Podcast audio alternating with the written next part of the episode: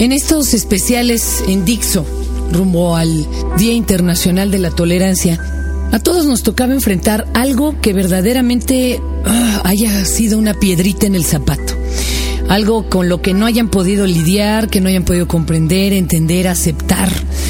Recientemente o a lo largo de sus vidas, esto puede ser un concepto, una profesión, una persona en especial. Y el ejercicio iba encausado a eso, a que cuando no conocemos o estamos desinformados acerca de lo que juzgamos, podremos ser muy severos y nunca saldríamos de nuestro error.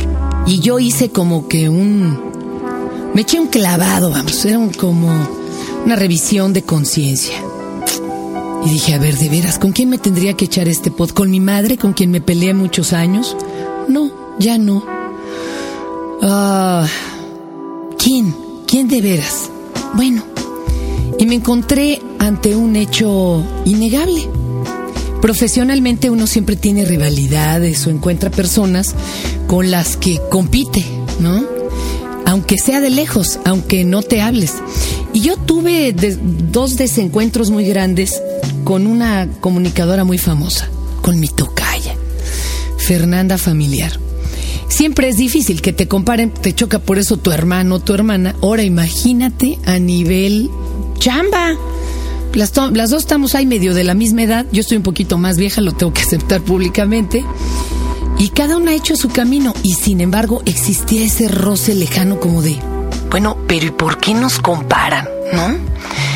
Claro, en mi vida ella era la otra Fernanda, pero en su realidad, en su vida donde ella es la estelar, yo era la otra Fernanda. Pues tomé aire, toqué la puerta y Fernanda abrió. Y platicamos, ¿eh? Platicamos largo y tendido. Lo que ella me platicó me tocó y me conmovió. Y entendí dónde radicaba nuestra diferencia. Vamos juntos a platicar con ella todo este rato y al final a ver si encuentran ustedes en qué somos diferentes. Radicalmente. Hoy un Tao para mi tocaya, para la otra Fernanda, para Fernanda familiar. Este es el podcast de Fernanda, de Fernanda Tapia. Podcast por Dixo y Prodigy MSN. Estoy platicando con Fernanda Familiar, mi tocaya. También la calle me dicen, oiga, usted esto. No, e-, eso es la otra Fernanda, es mi tocaya la güera. Y seguramente ella también le va a decir, porque bueno, en su vida ella es el estelar y yo soy la otra Fernanda, evidentemente. Pero esto es un acercamiento a mi hermana gemela estelar del alma, porque nos fuimos a encontrar en este medio. Y las dos somos Fernandas. Y cada una le ha remado a su forma. ¿Verdad? Tocaya, arráncate. Qué manera de remarle, Fer. Tocaya, me da mucho gusto saludarte. Gracias por traerme todos estos aparatos para ponerme en comunicación contigo y con toda tu gente. Y sí, le hemos remado, ¿eh? Le hemos remado ya más de 20 años a este negocio que es la comunicación, que son los medios y que para muchos puede representar como algo muy difícil, pero, pero creo que cuando encuentras tu vocación y cuando te gusta hacer lo que haces, pues no te cuesta tanto trabajo. Oye, pero tú lo sabías desde chiquita o... No.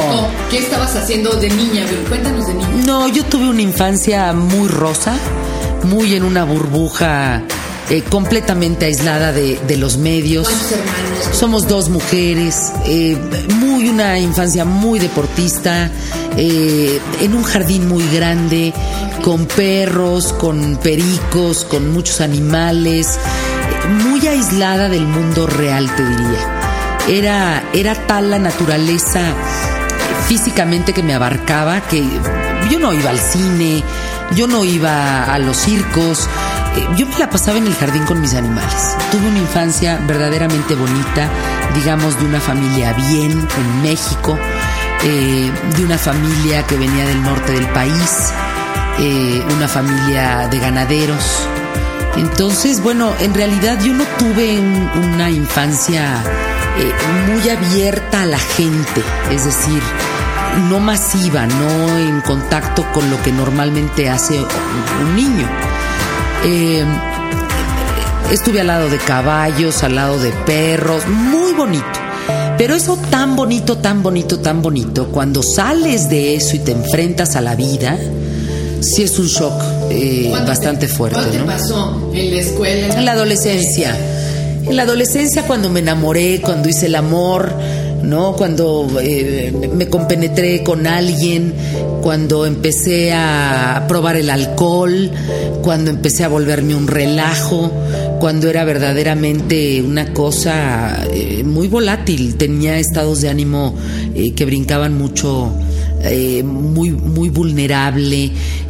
No, no entendía cómo saliendo de esta burbuja, porque además yo nací un poco enferma de las vías respiratorias. Sí, entonces, bueno, pues no, tampoco tenía una vida como, te digo, muy expuesta en ese sentido. Entonces, de repente el darme cuenta que, que ya todo podía estar en mis decisiones, porque cuando eres adolescente te sientes la non plus ultra, era líder de mi típico salón o del grupito de amigas, siempre muy traviesa, muy deschongada, eh, mis buenas borracheras, muchos novios, como que de romper esta burbujita tan, tan rosa, eh, de repente empecé a encontrar que la vida era completamente oscura, que había el desamor, eh, que las amigas te traicionaban, que, que, pues nada se mantenía en la estabilidad ¿no? que, que normalmente se, se, mantenía anteriormente en mi vida. Entonces fue como un cambio muy abrupto en el que mi, mam mi mamá y mi papá tuvieron eh, mucho que ver conmigo. ¿no? Creo que los brazos firmes, eh, los límites que ellos llegaron a ponerme, los regaños. No, bueno, no, es que yo era terrible, Fer. Era una cosa verdaderamente terrible. Y haz de cuenta que si no me daban permiso, ¿y por qué no? Porque no quiero, ¿y por qué no quieres? Pues porque no se me da la gana. Ah, no se te da la gana, pues a mí sí, y ahí nos vemos. Muy rebelde, muy rebelde, una adolescencia muy rebelde. Quizá un poco viene a calmar esta adolescencia un novio argentino con el que duré dos años en una estabilidad sorprendente, con el que me iba a casar. ¿Cómo crees? ¿Pero qué edad tenías? 18, 19 años. Y yo ya lista para el matrimonio. Y resulta que este cuate era hijo de un diplomático argentino que trabajaba en México. Y un día de la noche a la mañana se lo llevó del país. O sea, Mariano, yo amanecí para hablarle para ver si nos íbamos a ir al cine juntos. Y Mariano no existía en México, no había rastro de él. Se ve que eran los tiempos, me imagino, un poco de la dictadura. Vete tú a saber qué onda con el papá y nunca más lo volví a ver y ese fue un sentón muy fuerte. Entré en una depresión terrible, no comía, no dormía, no estudiaba, lloraba todo el día. Y recuerdo que una frase muy recurrente de mi mamá en esa época de adolescente era, Fernanda, te entregas mucho a los demás. Hay que tener más cuidado. Fácilmente eres amiga, fácilmente eres novia, fácilmente te entregas y no te das cuenta que ellos nunca serán tan importantes como tú.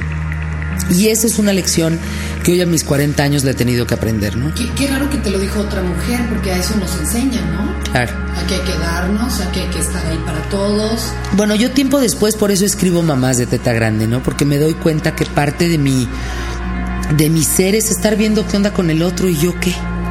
¿No? Estar viendo que el marido esté bien, que los niños estén bien, que el trabajo esté bien, que la revista esté bien, que los libros estén bien, que la vecina esté bien, que tú estés bien, que. Y yo no nos enseñan a priorizarnos.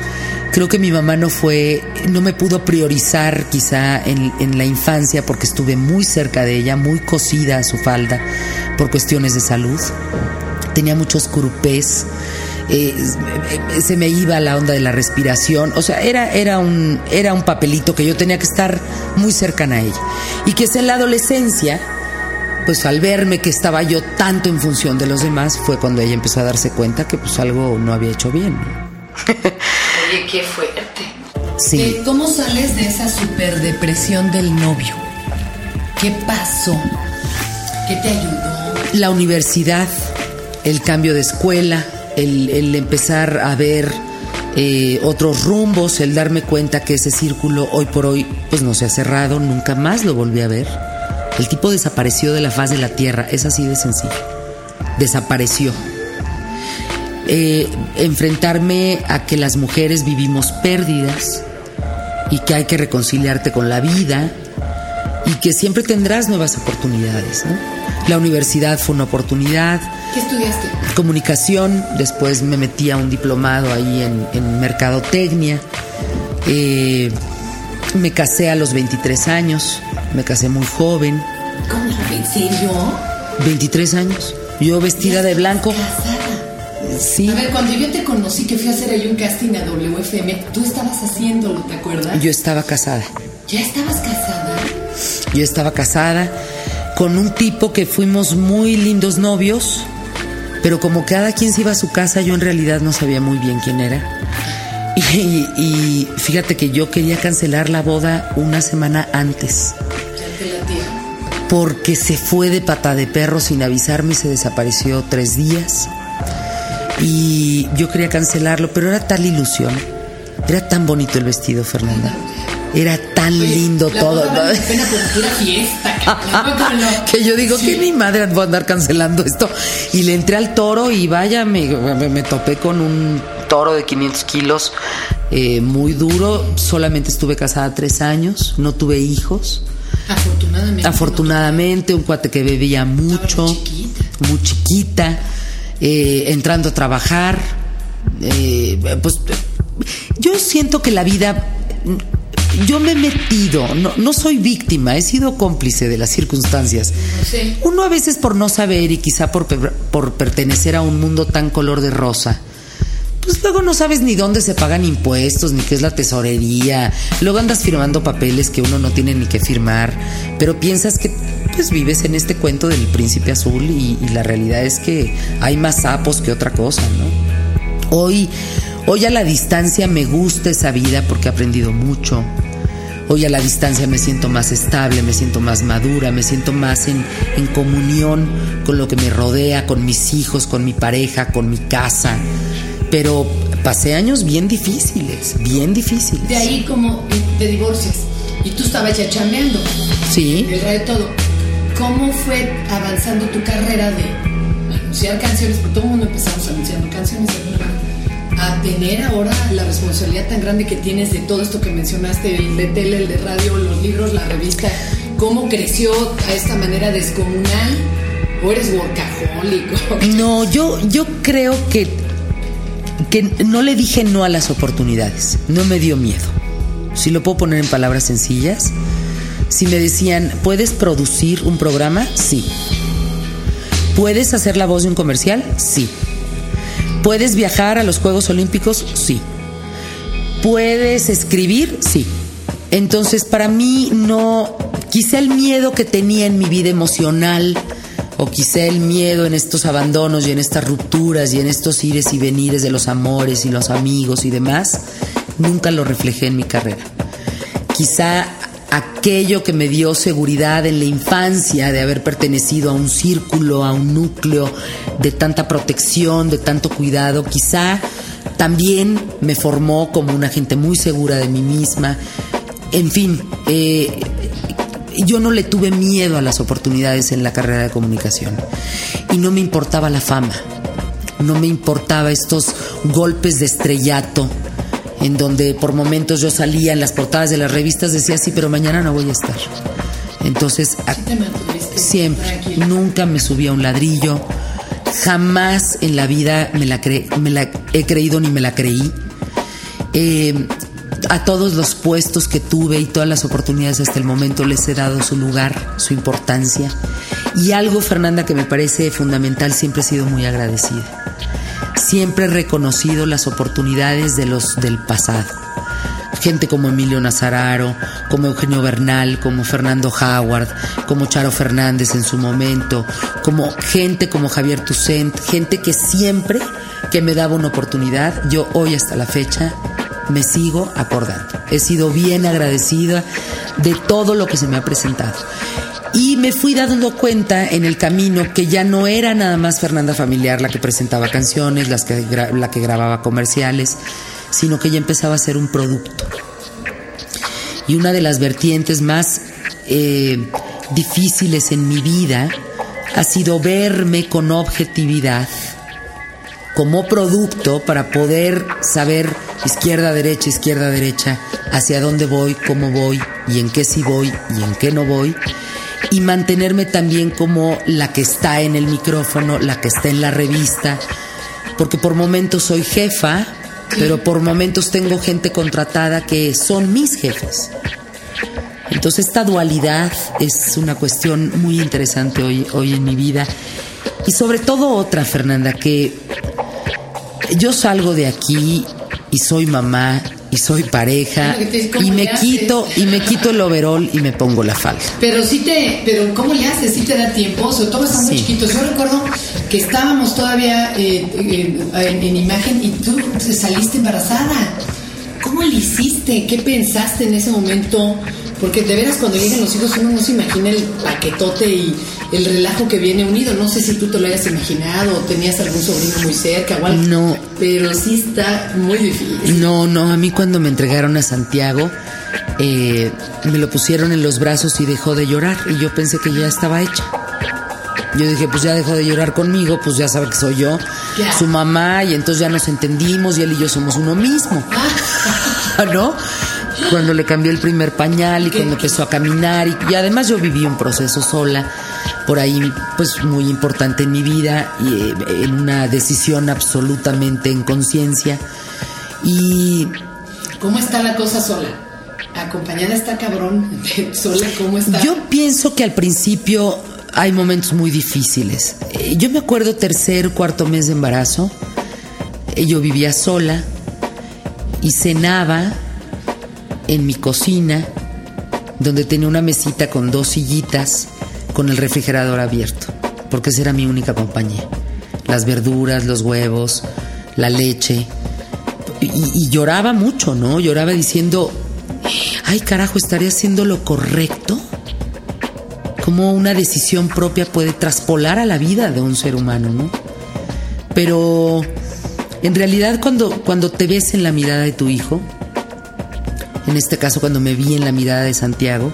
Esto fue un evento que me pasó como al octavo mes de Santiago de nacido. Se me quedó viendo a los ojos, me le quedé viendo a los ojos y no le pude aguantar la mirada.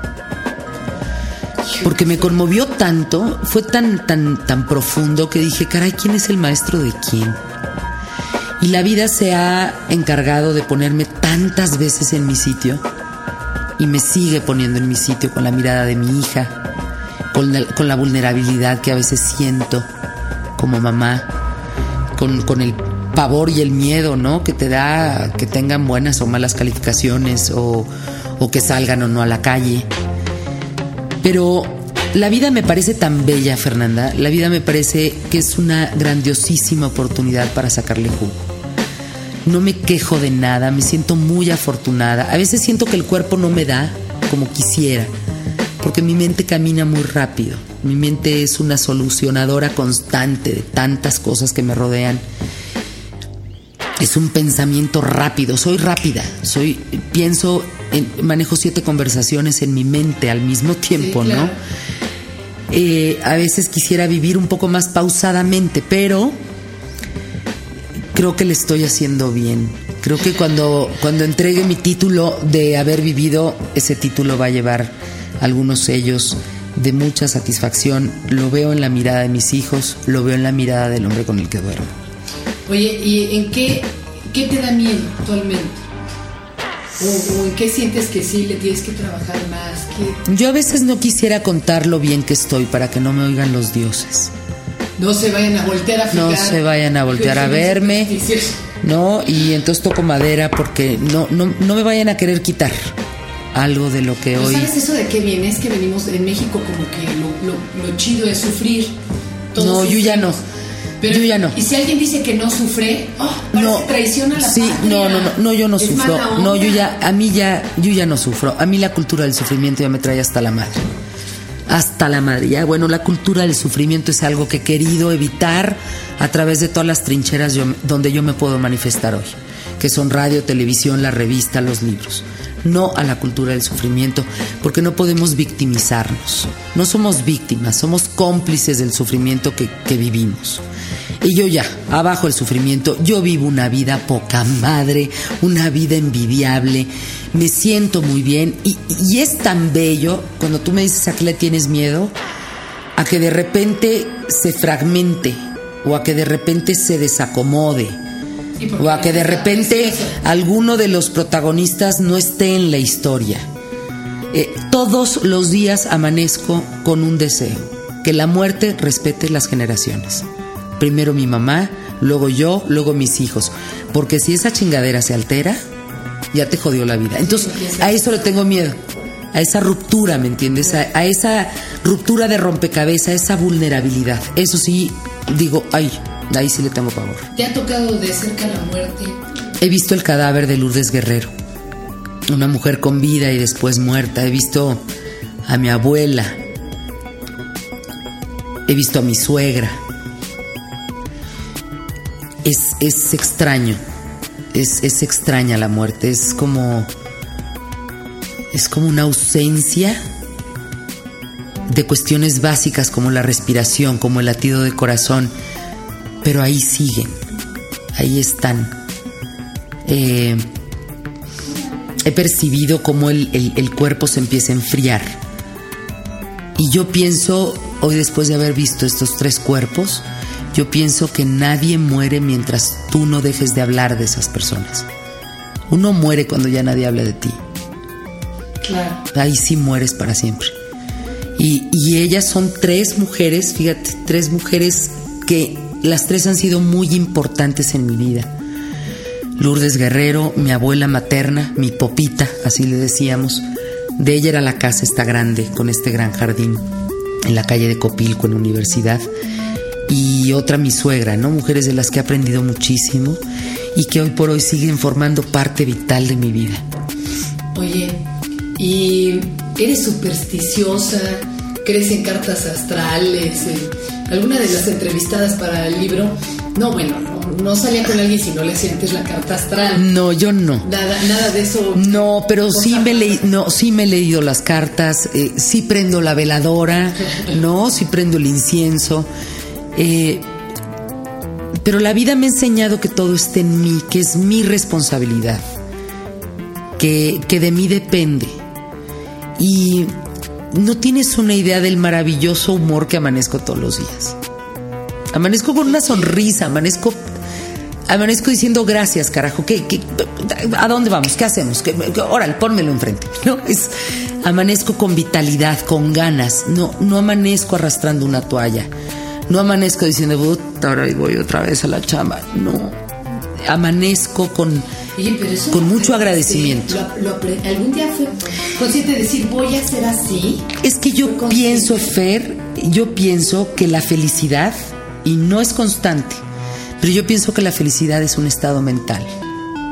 Sí, claro, es una decisión. Es una decisión. Pero tú lo decidiste o de repente lo descubriste.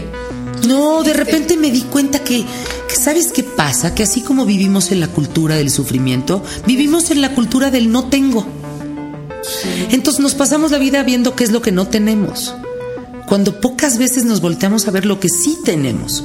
Y yo ya vivo en esa cultura. No tengo esto, pues ni modo. No pasa nada. No pasa nada. Si veo lo que sí tengo, y no es un asunto de vivan los optimistas y arriba agárrense todos de las manos y, El disco amarillo. y el disco amarillo y, y este es el gurú. No, o sea, me parece que es una conciencia de vida. Yo no sé, Fer, si fue el psicoanálisis, pero algún día tomé psicoanálisis por varios años. Y el psicoanálisis me hizo darme cuenta que la única responsable de tomarte la pastillita para sentirte bien o mal, que la única responsable de llevarte o juntarte con la gente que te conviene o no te conviene, con la que te chupa o no te chupa, porque hay mucha gente rémora. Son estas rémoras que van al lado de las ballenas y que te chupan el seso y tú lo permites. Y yo digo, no. Creo que por primera vez, y esto es muy reciente, eh, creo que es de unos dos años para acá, me hago consciente de mi vida. Me hago consciente de las riendas que implica mi vida, dándome cuenta que no tengo el control sobre nada. Qué chido. Y me siento más plena y me siento como con el equipaje más ligero. ¿Cómo es un día de, de tuyo? Así, Amanezco a las seis, Temprano. Que me choca, porque yo soy de noche. A mí duérmeme a las seis de la mañana en un holgorio te divino, pero me levantas a las seis y ya me ahorcaste. Pero hoy veo las mañanas de otra manera porque voy a la oportunidad de ponerme una pestaña postiza y ponerme los pelos y hacerme no, porque voy a hacer tele. Y hoy me siento una comunicadora completa. Tengo radio, tengo tele, tengo la revista, tengo los libros, tengo esas grandes trincheras y a lo mejor después no las voy a tener, Fer. Hoy tengo 40 años, ¿no? Y a lo mejor cuando sea 45 mi edad, pues no sea vigente. Yo hoy las quiero aprovechar, quiero aprovechar lo que tengo. Amanezco a las 6, niños a la escuela, beso del marido, cuando se puede, pues el rapidín, pues se puede, ¿no? Este, pues llego a la tele, trabajo como negra, ¿no? De tele me paso a radio. Y luego, pues como con mis hijos, trato de en las tardes estar con ellos, que los disfruto enormemente. Em, me gusta entrevistar, me gusta leer, me fascina leer, me devoro los libros. ¿Qué, qué libro nos recomiendas hacia ahorita? Mire, estoy leyendo el de las FARC, de Jorge Fernández Menéndez, que me parece un periodista muy atrevido. Este hombre debe de estar amenazado ¿eh? con este libro, porque toca nombres muy certeros en el tema de la guerrilla. Me gusta este tema. Estoy leyendo, leo varios a la vez, estoy leyendo La sombra del ángel, el de la sombra del viento que escribe el juego del ángel, que se llama Carlos Ruiz Zafón, que me encanta este libro que estoy leyendo de él, me gusta me gusta la novela. ¿Tú nunca has pisado Juanetes? ¿No te han amenazado? ¿No te han- ¿De muerte? Sí, una vez. ¿Cómo crees? Con las muertas de Juárez. ¿En serio? Porque presenté el video de Señorita Extraviada en México. ¿Y sabes qué, Fer? ¿Cómo te hablaron? ¿O qué te Sí, te vas a morir, hija de tu chingada madre, tú y horrible. Horrible, horrible, horrible. ¿Y sabes qué? Y lo dije públicamente, lo dije en el micrófono. Me, me están amenazando de muerte. Y hoy soy mamá. Hijo, qué valor. Y saben que yo no vuelvo a tocar este tema. Porque no soy héroe. Porque no soy héroe. Soy una simple mujer periodista que tiene un hijo. Y levantaste un acta y. Y si yo tengo, ¿me entiendes? Y si alguien quiere hacer algo en contra de mí, yo me retiro. Yo me retiro. Yo, ¿Sabes qué? Me retiro. Yo, yo no quiero pasar al cementerio como la periodista valiosa de este México. Quiero ser una buena mamá. Mi hijo me necesita. Hijo, no sé, es que te ca- Y me eché para atrás. Y me eché para atrás. Pero que, pues es que es el país más peligroso para periodistas, ya lo viste, ¿no? Pues Buen Día, Blancornelas. Nombrado como el más peligroso. Sin duda alguna. Hoy el ejercicio del periodismo, y yo lo veo porque estoy rodeada de ellos, implica la amenaza constante de muerte de muchos de mis compañeros. Y a mí me aterra, me aterra porque lo veo, lo veo en ellos todos los días. Lo veo en ellos y no hay guarura que te salve y no hay coche blindado que lo salve. Yo, yo pienso, yo pienso muy diferente. Yo, yo pienso que entre, entre más hurgan, más cas- eh, callos eh, pisan y, y pues yo no sé hasta dónde va a llegar. Y, y tú siempre tienes un lado vulnerable, ya nomás por ser madre. Todos, ¿no? Todos. Todos, tenemos un lado Todos, a vulnerable. todos hay algo que nos duela. Sí. Oye, y algo que le quieras regalar a tus hijos, puede ser físico, puede ser al- algo, una conseja, algo que te haya dado a ti desde tus abuelos, o sea, algo que tú digas, esto se los quiero pasar. Mi papá siempre, mira, mi papá siempre, siempre me ha dicho, mijita, no te fijes tanto, no es tan importante. Y yo llego desbaratada, llorando de mira porque pasó. No te fijes, Fer, no te fijes, no es tan importante. Y si yo pudiera decirles a mis hijos algo en relación a la vida, que es tan bella, les diría, de veras no te fijes tanto no es tan importante. A veces nos ahogamos en un vaso de agua, a veces nos ahogamos en un mar de lágrimas, a veces, y la realidad es que el tiempo pasa tan rápido. No hay que fijarnos tanto en una mala mirada, no hay que fijarnos tanto en la fregadera del otro. No es tan importante. O sea, si tú haces un recuento de tu vida, de los momentos que verdaderamente has aprendido y te ha cargado la fregada, son en realidad muy pocos contra todos los que has llorado. No es tan importante. Oye, Y no, es que sí fijes. está cabrón. yo soy todo, yo soy bien azotada. Yo No, no te fijes. Lo contrario. No te fijes tanto. Sí, como que mi alma es azul. no te fijes, Fer. No te fijes tanto. Te lo juro que diario lo No digo. es tan importante. el día al- al- totalmente al revés. No es tan importante. Oye, y por último, mi toca ya. Eh, algo que te falta, porque pues lo que sigue, digo, después de todo esto que haces, ¿qué sigue? No, fíjate que yo no me fijo en lo que me falta. El, ejercicio constante es en lo que, lo que ahorita tengo. Entonces, si me pongo a pensar en lo que me falta, digo, no, pues está de atar. Imagínate, sería un- una locura. No, no, yo me fijo todos los días en cómo sacar adelante lo que hoy estoy teniendo. El programa de televisión, cómo hacerle, ¿no? Para que 114 personas sigamos teniendo trabajo. El programa de radio, cómo hacerle para después de tanto tiempo seguirle.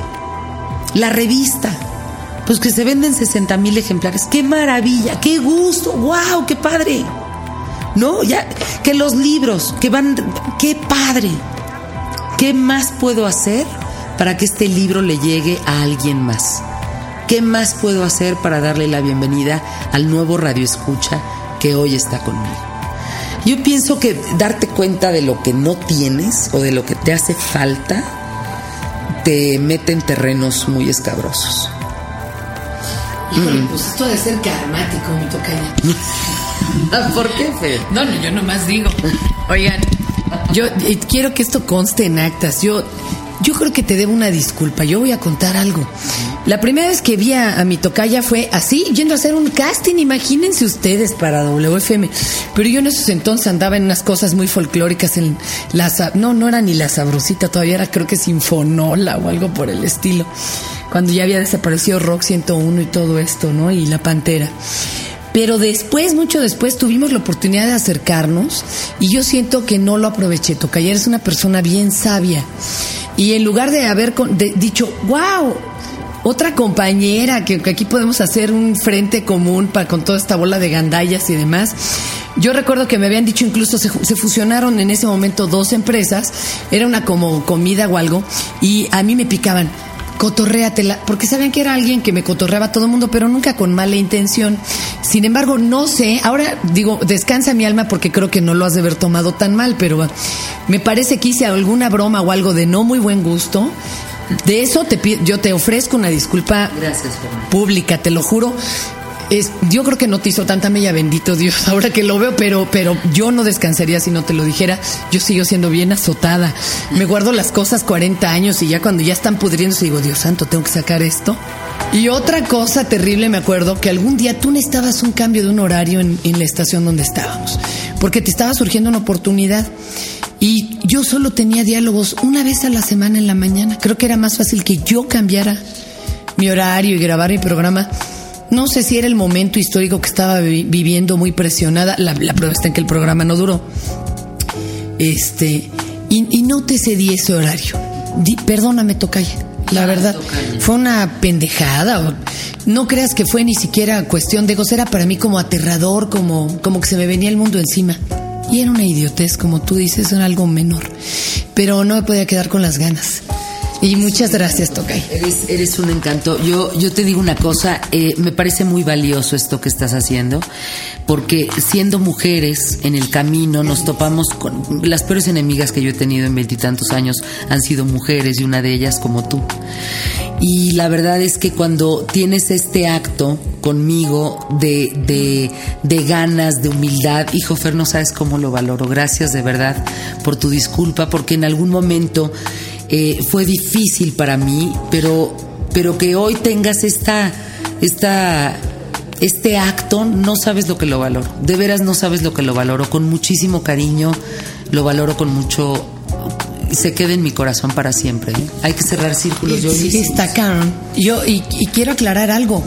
Cuando uno se mantiene alejado de, de aquel al que le guarda recelo, es terrible. Hay que, hay que abrirse y conocerlo.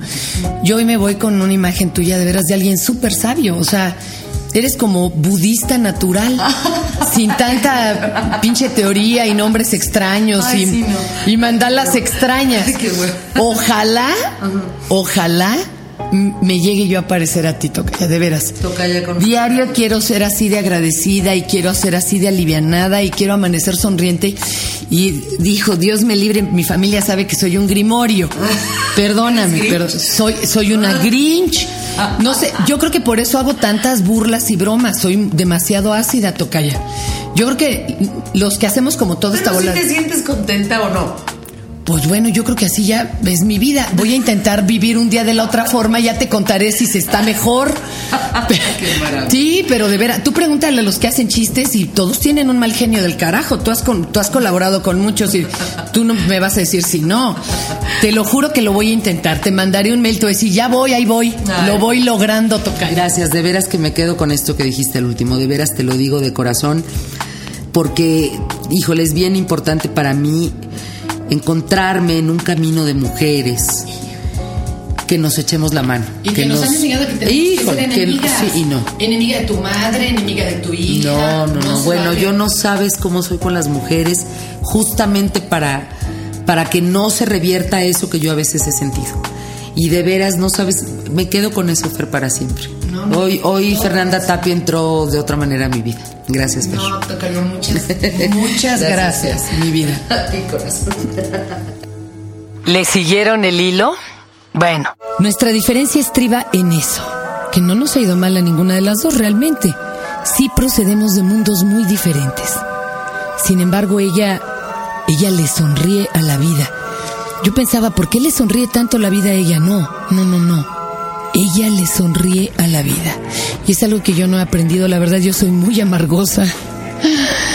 Y bueno, siempre me estoy quejando, no sé si, sea parte de la personalidad, mis astros no me favorezcan, está escrito en la carta astral, en el zodiaco chino, o simplemente es que todos en mi casa eran muy vinagres. Pero me gustaría de todo corazón poder llegar a ser como ella. Ahí les cuento cómo va en la tarea. Ay, a ver si logro amanecer un poco más sonriente el día de mañana. ¿Y ustedes? ¿Qué es lo que no aguantan? ¿Se han atrevido a conocerlo? dice un psicólogo, si te choca, te checa. Este fue el podcast de Fernanda, de Fernanda Tapia. Podcast por Dixo y Prodigy MSN.